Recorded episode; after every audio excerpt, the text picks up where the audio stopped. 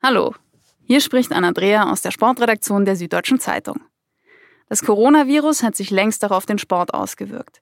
Wettkämpfe und Spieltage werden vom Fußball über die Formel 1, im Eishockey und auch bei den Qualifikationswettbewerben für die Olympischen Spiele 2020 verschoben oder abgesagt. Von der untersten bis zur obersten Liga weltweit gerät gerade vieles aus dem gewohnten Rhythmus. Und weil sich die Lage so schnell verändert, setzt unser wöchentlicher Sportpodcast bis auf weiteres erstmal aus. Über die Geschehnisse im Sport informieren wir aber natürlich weiterhin in der Süddeutschen Zeitung und auf süddeutsche.de.